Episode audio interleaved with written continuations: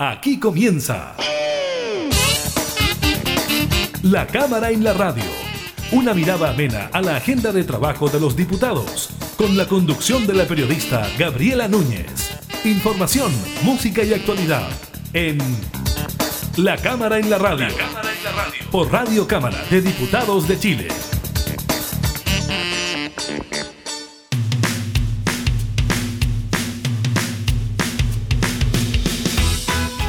¿Cómo están? Bienvenidas, bienvenidos a un nuevo programa de la Cámara en la radio, comenzando ya un nuevo año, este 2021. Continuamos como siempre entregándole información legislativa y temas de actualidad en una semana que entró de lleno también a abordar distintas materias del el trabajo parlamentario que por supuesto le estaremos comentando en nuestras distintas plataformas digitales. Pero también estaremos con otros eh, temas, el balance diario que hace el Ministerio de Salud sobre los casos de COVID-19, nuevas exigencias para quienes llegan a nuestro país provenientes del extranjero.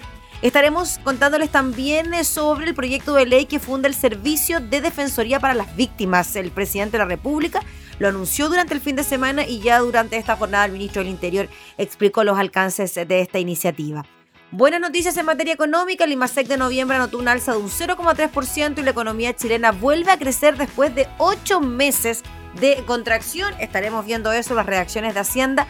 Y estaremos conversando con la diputada del Partido Comunista, Carol Cariola, integrante de la Comisión de Mujeres y Equidad de Género, sobre un proyecto de ley que ingresó ya al Parlamento que entrega protección y reparación a familias de víctimas de femicidio, un tema que no ha sido abordado en la actual legislatura y que claramente genera un vacío en la materia. Iniciamos la cámara en la radio.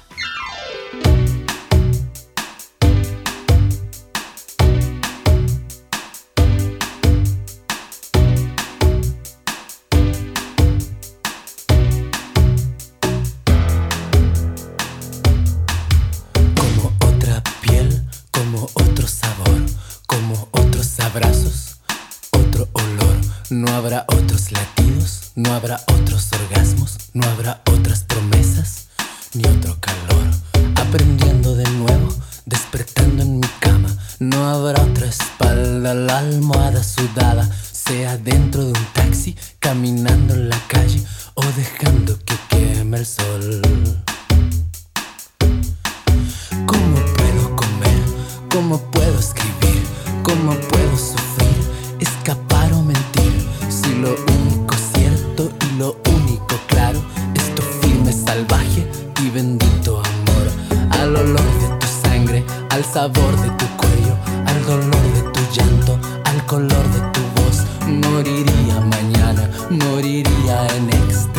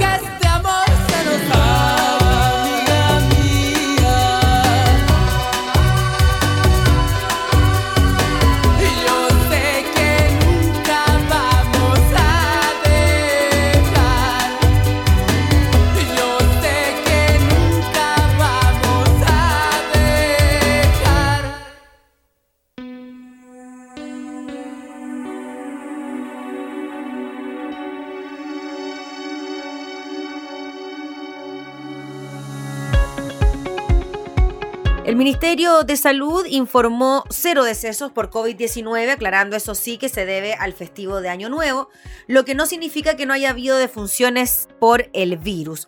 Esto por el mismo motivo que ocurrió en Navidad, el registro de fallecimiento proviene del registro civil que los envía al DEIS, el que hace el cruzamiento con el certificado de defunción y los datos si tiene o no PCR positiva. Agregó que el hecho de que este lunes no se reportaran defunciones no significa que no los tengamos. Van a aparecer estos fallecidos en los próximos días una vez que el registro civil se ponga al día. Sin embargo, afirmó que la cifra de fallecidos por SARS-CoV-2 se mantiene en 16.767. Nosotros, dijo, a nivel mundial estamos en el lugar 24, estuvimos mucho más alto que ahora. Además, el doctor París dio a conocer el reporte señalando que hubo 2.450 casos nuevos en las últimas 24 horas, de los cuales 1.751 presentaron sintomatología y 645 fueron asintomáticos. En cuanto a los pacientes internados en las UCI, hay 787, de los cuales 618 están conectados a ventilación mecánica. Es decir, no todas las camas UCI están ocupadas con pacientes con ventilador mecánico, dijo el doctor París. Pero también eh, durante este reporte se dieron a conocer medidas que tienen que ver con el ingreso al país. Se anunció que a partir del jueves 7 de enero a las 5 de la mañana comenzará a regir una nueva valla para los viajes internacionales que tengan como destino Chile, dado que se registró la llegada de un nuevo paciente que venía desde Madrid con COVID-19 con la variante británica, esta nueva cepa, ¿no? Así, en el balance realizado desde la moneda, el titular de salud sostuvo que en el nuevo caso nos ha llevado a hacer un cambio en la estrategia para los viajeros que vienen del exterior y detalló que todos los chilenos y extranjeros residentes en Chile que ingresen al país deberán contar con una PCR negativa con máximo 72 horas de antes de abordar el vuelo. Antes no se exigía la PCR previa, dijo el ministro, Así que esta es una herramienta más, una valla más que se tiene que cumplir antes de viajar a Chile, justamente para que lleguen con una PCR negativa certificada antes de embarcar. En ese sentido, el ministro remarcó que esta es una responsabilidad del viajero, pero también de las líneas aéreas. No pueden embarcar a ninguna persona que viaje a Chile sin tener una PCR negativa de más de 72 horas. Antes de dar a conocer esta restricción para los viajeros, el ministro contó que se detectó un nuevo caso de contagio por la variante británica. Es un paciente que fue reportado hoy desde la región del Maule, arribó a Santiago el 22 de diciembre desde Madrid en un vuelo Iberia. Es una persona sana, sin antecedentes mórbidos, se encuentra en buenas condiciones generales y ya está hospitalizado en forma preventiva.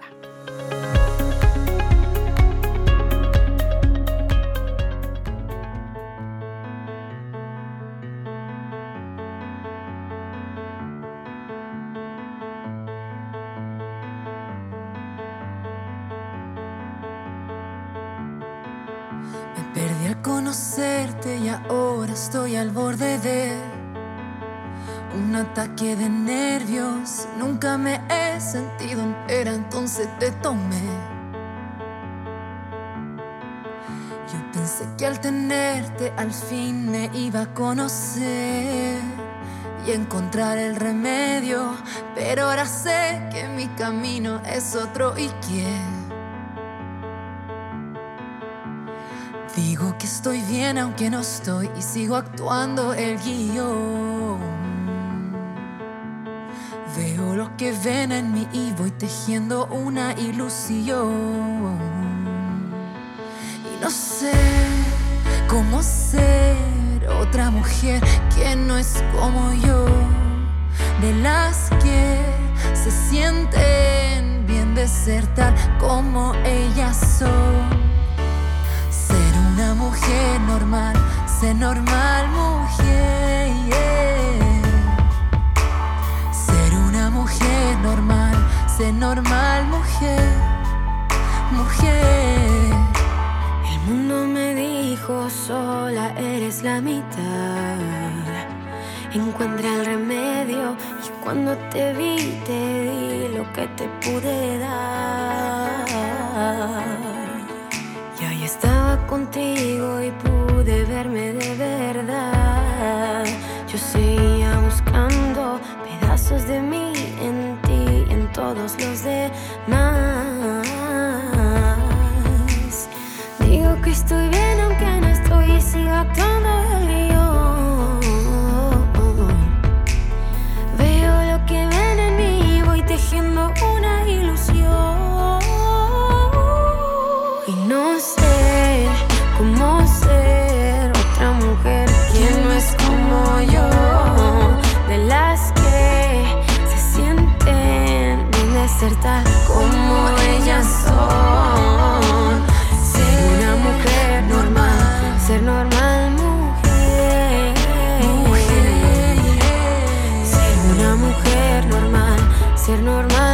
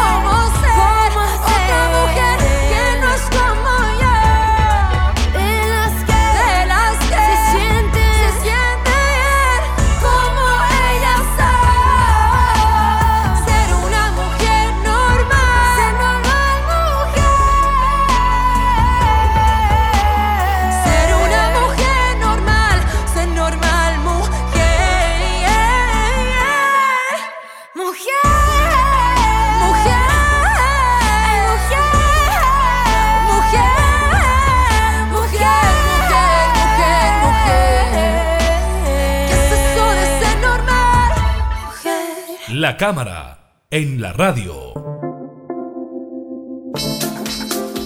La diputada Carol Cariola, junto a un grupo de parlamentarias y además asociaciones víctimas de femicidio, también la organización Ni Una Menos Chile, presentaron e ingresaron al Congreso un proyecto de ley que busca reparar y dar protección a las familias víctimas de femicidio. Vamos a conversar de este tema con la diputada Carol Cariola, quien desde ya le deseamos un muy buen año 2021 para usted y para todos nosotros. Muchas gracias, diputada, por recibirnos. Hola, Gabriela, qué gusto de saludarte, saludar a todos y a todas quienes nos están viendo, escuchando por todas las plataformas de la Cámara de Diputados y Diputadas. Eh, bueno, y obviamente desearles a todos y a todas y todes un muy feliz año nuevo, que tengan un 2021, ojalá un poquito mejor que el año que recién pasó, que fue bastante complejo y difícil. Bueno, sí, efectivamente, Gabriela, estamos, eh, presentamos un proyecto de ley, tú lo mencionabas muy bien, es un proyecto de ley que crea el derecho a la protección y reparación integral de las familias víctimas de femicidio.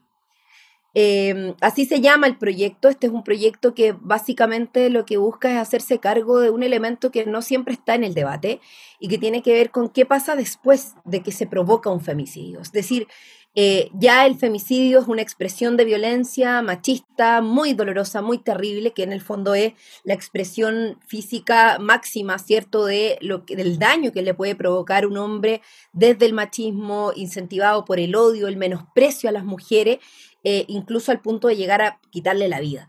Pero esas mujeres tienen familia, eh, hay otras mujeres detrás, sus madres, sus hermanas, sus hijas, sus hijos también, ¿por qué no decirlo? Eh, o, en el, o en algunos casos cuando no es la pareja la que lleva adelante el femicidio, sus parejas también.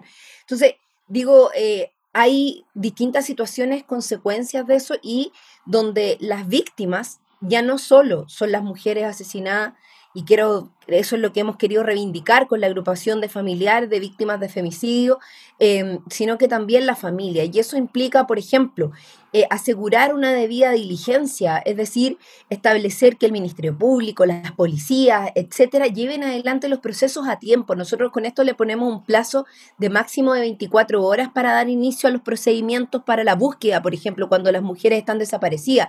El principio de imparcialidad las instituciones no pueden tomar parte cuando hay, por ejemplo, un uniformado que está involucrado en un femicidio. No puede ser que la institución pública sea quien lo defienda. Y muchas veces son ellos quienes ponen en el centro, ¿cierto?, la defensa, incluso el costo el derecho a la justicia, eh, establecemos el derecho a la protección, el derecho a la reparación integral a partir de que, por ejemplo, eh, hay temas que tienen que ver con eh, derechos sociales, vivienda, salud, educación de los hijos que no quedan resguardados, que no quedan garantizados. Y hay un elemento que es muy importante, que es la suspensión y privación de derechos y responsabilidades parentales hereditarios. Muchas veces los femicidas heredan los recursos que em, de, la, de la víctima y eso cuando son familiares y, eso, y con ello pagan su juicio.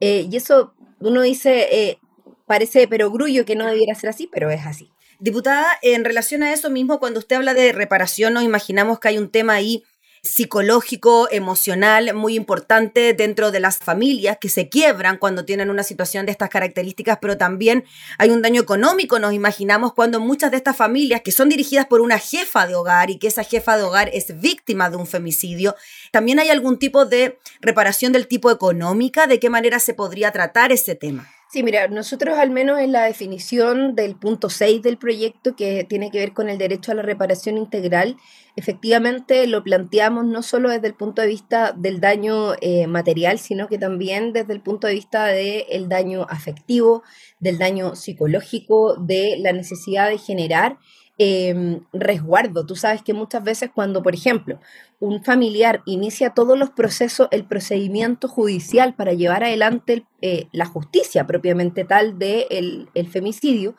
eh, esa persona empieza a recibir amenazas, empieza a recibir persecuciones de la familia, del vínculo o de los cercanos del femicida.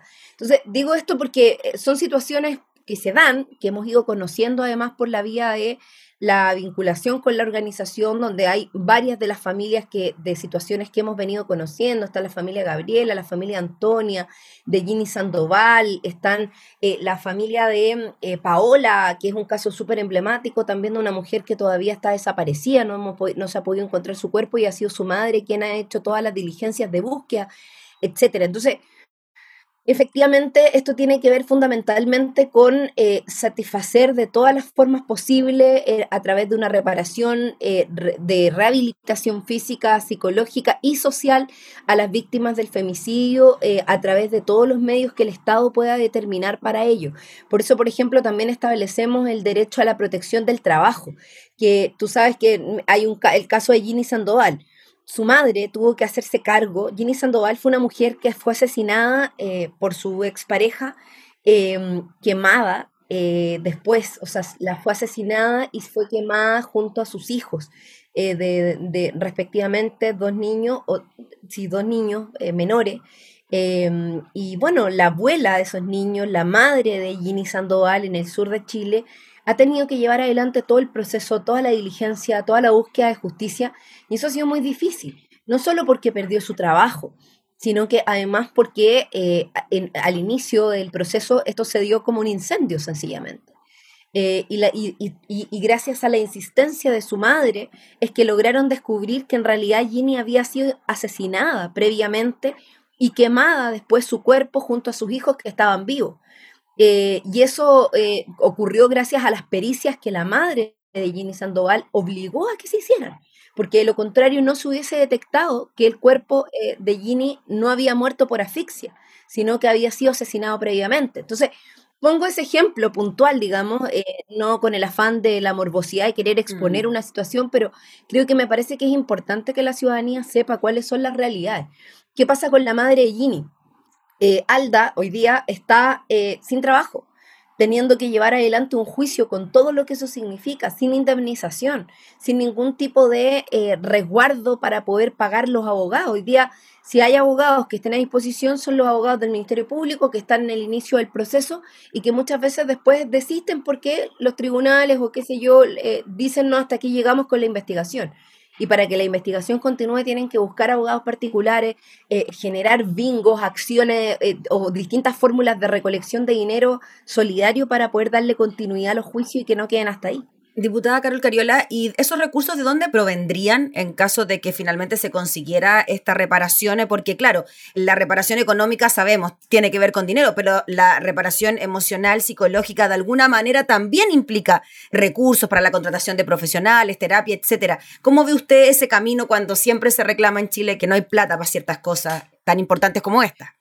Sí, mira, lo que pasa, eh, Gabriela, es que los recursos están, ¿no? Y hay, en Chile nosotros tenemos centros de la mujer, tenemos servicio de, tenemos el Ministerio Público, tenemos, ¿cierto?, la Defensoría Pública también, o sea, existen los recursos, existen las instituciones, el problema es que muchas veces eh, no se prioriza ni se entiende eh, de la manera en que se debiera entender el rol del Estado en relación a esta acto de protección integral. Y ahí es donde nosotros lo que queremos es establecer este marco de garantía.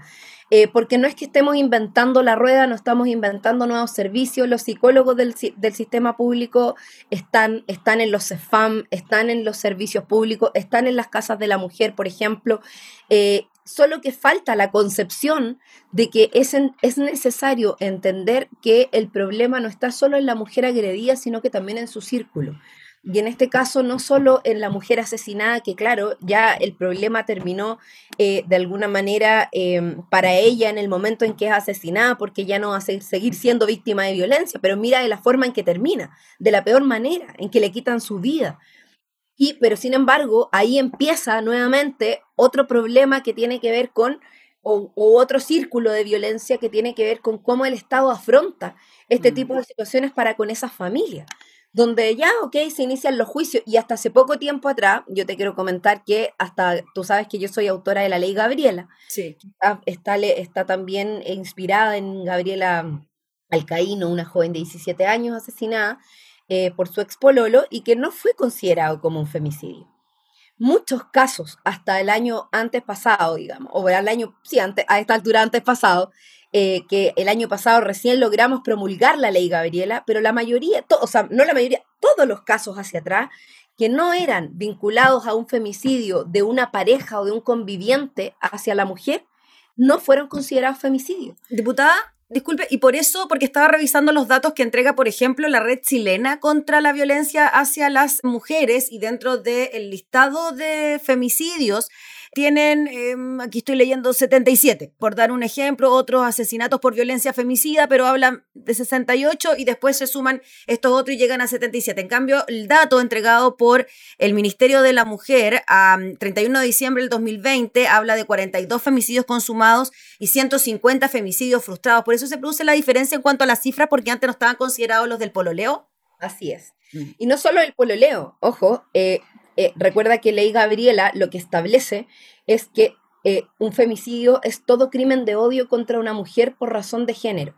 Y no es solo el pololeo, eso mm. ocurre eh, por un vecino, eso ocurre por una persona em, X que, que, por alguna razón, obsesión, está definido a matar a una mujer como por ejemplo es el caso de em, el, caso que tuvimos en la quinta región, ¿cierto? De un padrastro que asesina eh, a, a, su hija. O sea, hay varias situaciones que lamentablemente em, se dan y que, y que no fueron consideradas femicidio. Por ejemplo, el caso de, el caso de, em, de Fernanda Maciel, en, que es de Conchalí, yo conozco muy bien ese caso, muy de cerca, es el vecino el que la mata o al menos el que está hoy día procesado por el, homicidio, que ya además lo confesó. Entonces, y no es en, ese caso, por ejemplo, por más que uno está clarísima de que eso es un femicidio, ¿cierto? El caso de Fernanda Maciel, eh, lamentablemente eh, la ley no lo consideró como tal porque hasta ese minuto ley Gabriela no era ley de la República. Por eso ley Gabriela es tan importante, porque lo que la red de, de mujeres contra la violencia o la red chilena contra la violencia de género finalmente ha visibilizado durante muchos años las razones de asesinatos por, por motivo de, de género Em, que no están contempladas en la ley hasta ahora o no estaban hasta el año pasado cuando Ley Gabriela finalmente se convierte en ley y que nos permite de alguna manera también hacer justicia en aquellos casos que eran considerados sencillamente homicidios simples.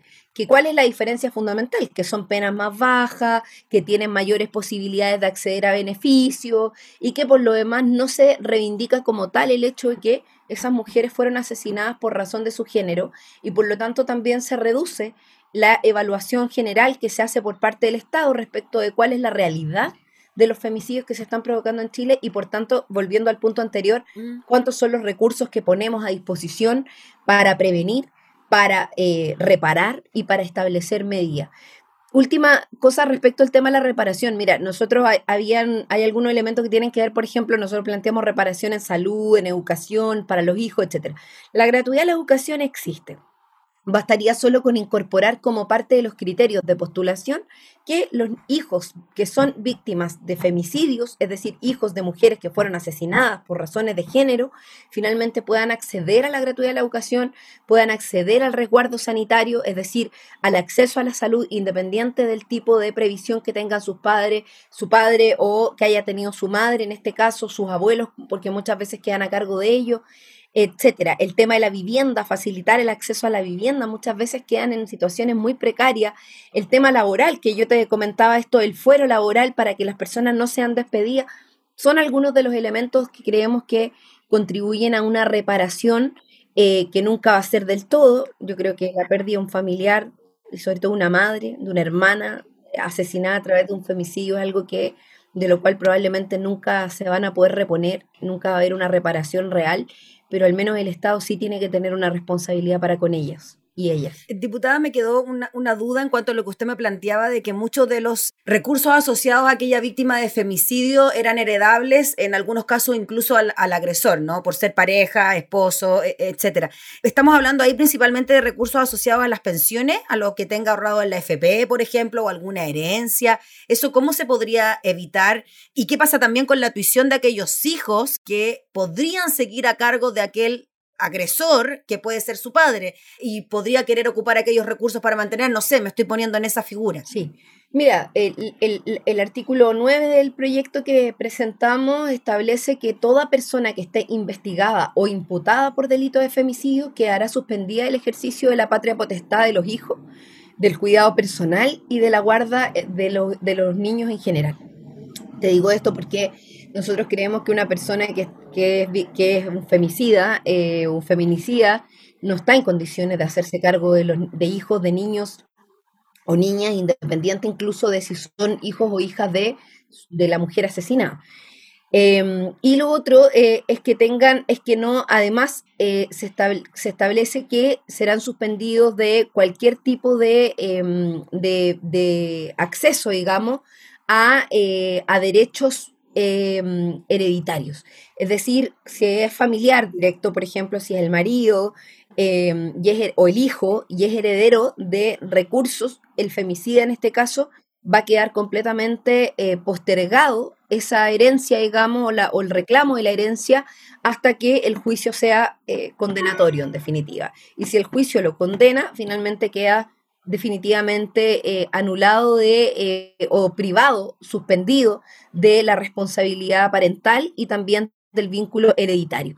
Eso es un poco lo que, lo que nosotros quisimos eh, de, plantear, digamos, y que nos parece que es bien importante establecerlo porque la verdad es que uno no entiende cómo es posible que además de asesinar a las mujeres o que incluso eso pueda ser una motivación, para quedarse con los bienes de una mujer cuando eh, existe un, femicidio. O sea, eh, hoy día eso ya no va a existir con este proyecto de ley. Creemos que es muy importante avanzar en esa dirección. El otro día se presentó un proyecto que era interpretativo em, o se aprobó, digamos, que va más o menos en la misma dirección. Así que es un punto que ya se está comenzando a discutir y además existe en la Comisión de Mujer y Equidad de Género un compromiso explícito de darle tramitación a este proyecto por parte de la presidenta y del resto de la comisión, donde además varias de las, de las diputadas que están ahí son coautoras del proyecto. Muy bien, pues diputada, ahí estaremos siguiendo entonces la tramitación de esta iniciativa que cobra tanto sentido, ¿no? Revisando las cifras que comentábamos recientemente, según las oficiales, dada por el Ministerio de la Mujer, estamos hablando de 42 femicidios consumados y más de 70 según la red chilena contra la violencia hacia las mujeres. Nos enteramos prácticamente todas las semanas de las desapariciones de una mujer y no podemos entender cómo esto sigue así, ¿no? Es bien impresionante, así que esperamos ver la tramitación de esta iniciativa lo antes posible. Bueno, muchas gracias Gabriela. Mm. Solo decir que yo creo que es muy importante tomar todas las medidas que estén en nuestras manos. Esta es una necesidad urgente, eh, lo estamos constatando todo el tiempo. Cada vez que hay un femicidio se constata nuevamente de que es necesario prevenir, que es necesario incorporar nuevos recursos legislativos y económicos, pero no se hace. Y ahí yo quiero decirlo, no puedo dejar de decir que lamentablemente hemos tenido un gobierno muy ausente en relación a los derechos de las mujeres. Sacar adelante la ley Gabriela fue muy difícil.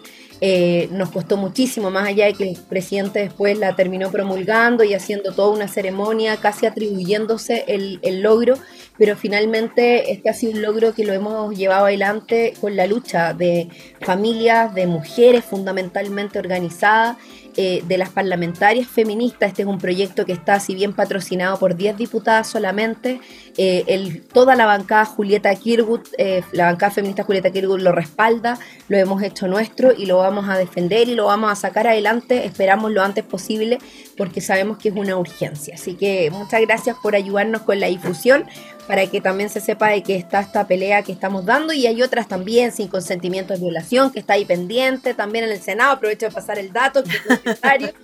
Eh, pero hay mucho más por hacer. Ya pues diputada, que esté muy bien, le agradecemos por el contacto, que tenga buena jornada y mejor año. Que esté, bien. Gracias, chao, chao. Era la diputada Carol Cariola, autora del proyecto de ley que busca reparación y protección a los familiares víctimas de femicidio.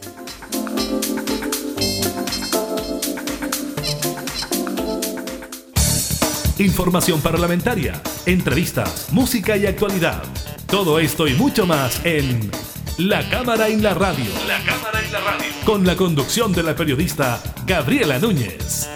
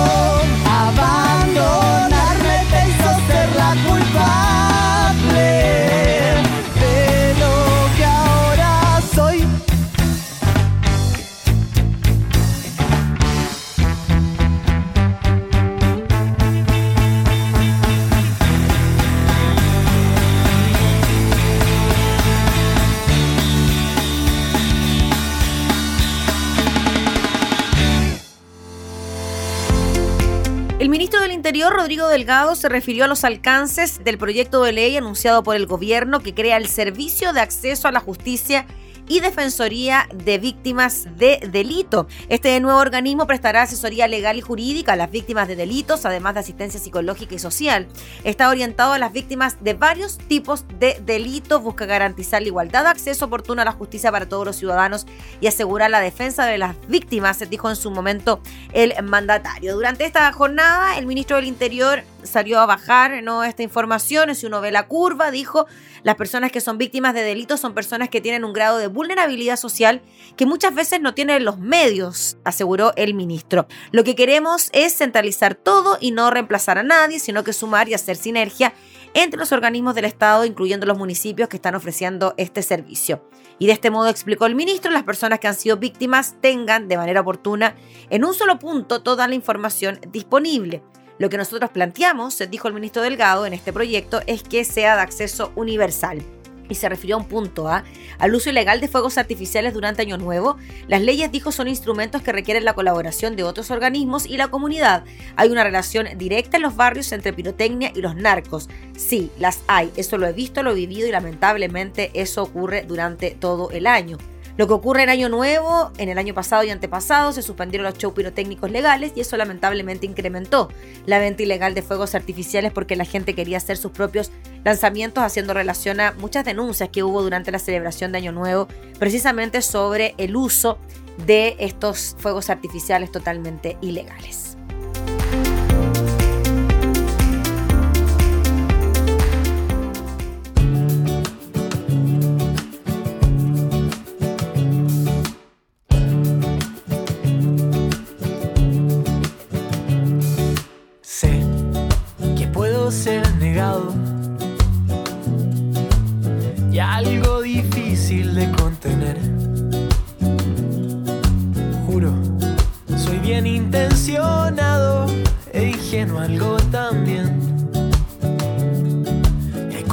ti que no puedo comprender.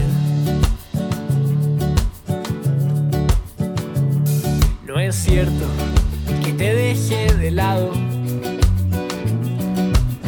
A diferencia de lo que crees, fui un hombre desdichado al no poderte ver. Y aún así tú no quieres entender quieres entender.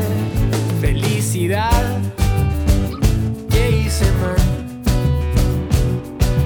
Dime que yo me quiero reconciliar. Felicidad que hice mal. Dime que yo me quiero reconciliar.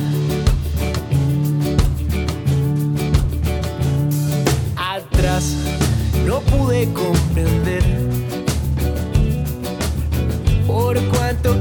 volverte a ver.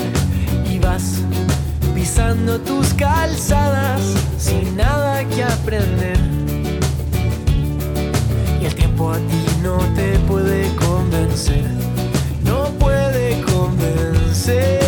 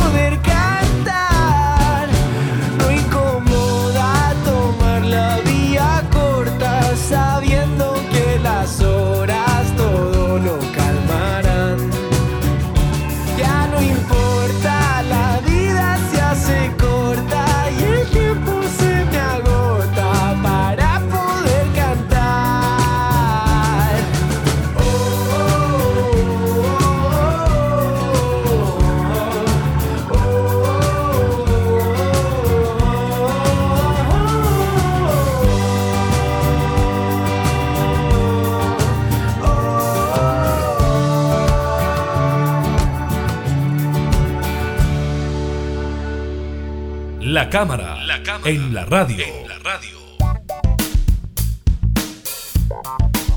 Vamos con información económica, son buenas porque Chile volvió a crecer después de ocho meses de contracciones, así lo mostraron las cifras dadas a conocer por el Banco Central, el cual informó que el indicador mensual de actividad económica, IMASEC, para el mes de noviembre de 2020 se expandió un 0,3% en comparación con el mismo mes del año anterior. La cifra del undécimo mes del año se ubicó levemente por sobre las expectativas del mercado, el cual de acuerdo a un sondeo realizado por Bloomberg esperaba un crecimiento de un 0,2%. De acuerdo al Central, la serie desestacionalizada aumentó un 1,1% respecto del mes precedente y cayó un 0,3% en 12 meses. Asimismo, el mes registró un día hábil más que noviembre de 2019. En el detalle de los números se aprecia que la producción de bienes anotó una caída de un 1,3%, la cual fue explicada por la agrupación resto de bienes que anotó una disminución de un 3,6% asociada al desempeño de la construcción. En menor medida también influyó la caída del 1,1% de la minería. En tanto, la industria manufacturera registró un alza de un 1,6%.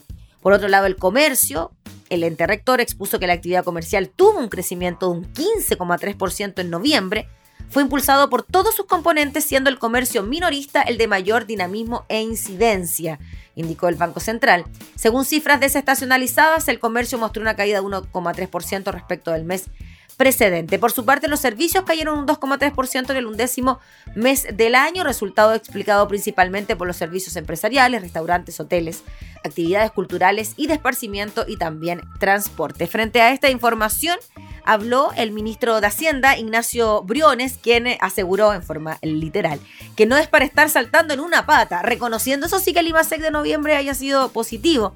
Sostuvo que es bien importante tener a la vista que la cifra da cuenta de que lo que nos queda por delante y lo que tenemos por delante es un desafío enorme, dijo el ministro Briones.